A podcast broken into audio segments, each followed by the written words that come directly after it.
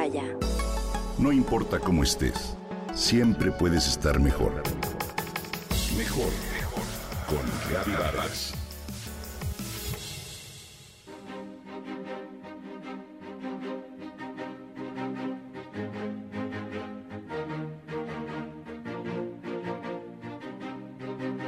Hoy más que nunca se podría aplicar el proverbio que dice que el aleteo de una mariposa se puede palpar al otro lado del mundo.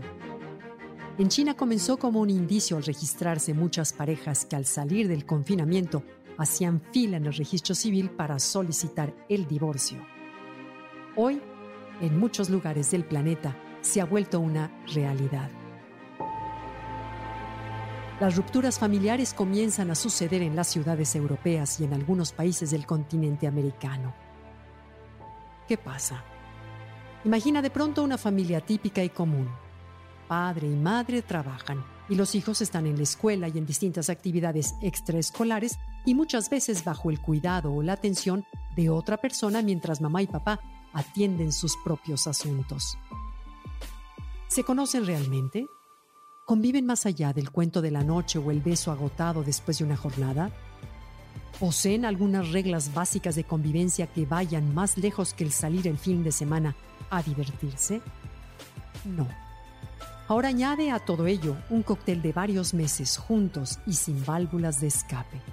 Así se genera una situación que los psicólogos denominan como la sombra, y que se refiere al hecho de que las cosas que nos molestan del otro en confinamiento nos van a molestar mucho más.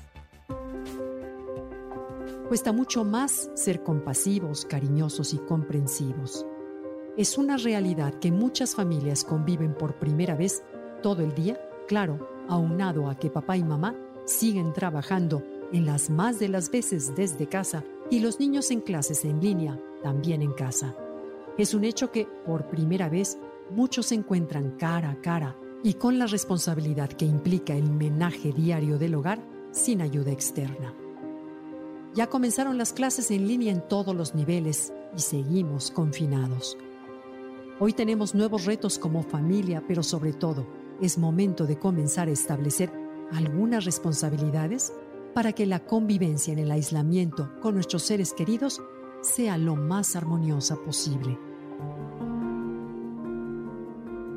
Hoy quiero compartir contigo algunos elementos clave en torno a aprender a convivir día a día con tu familia en confinamiento.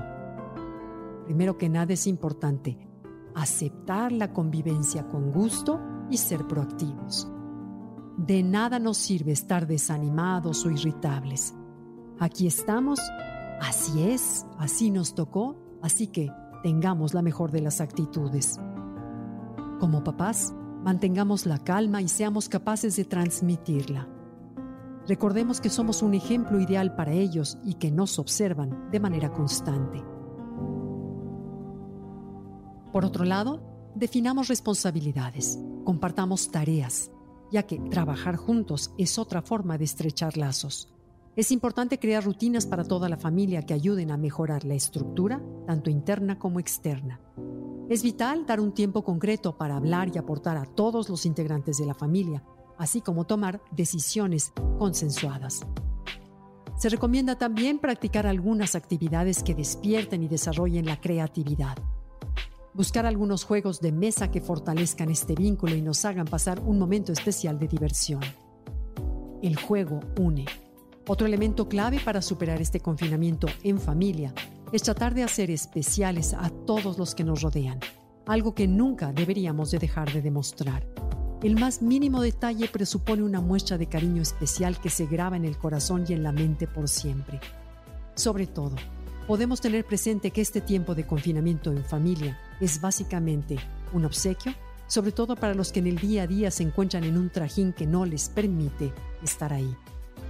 Así que a pesar de los retos, estar juntos es una valiosa oportunidad para conocernos mejor, para convivir y fortalecer los lazos familiares.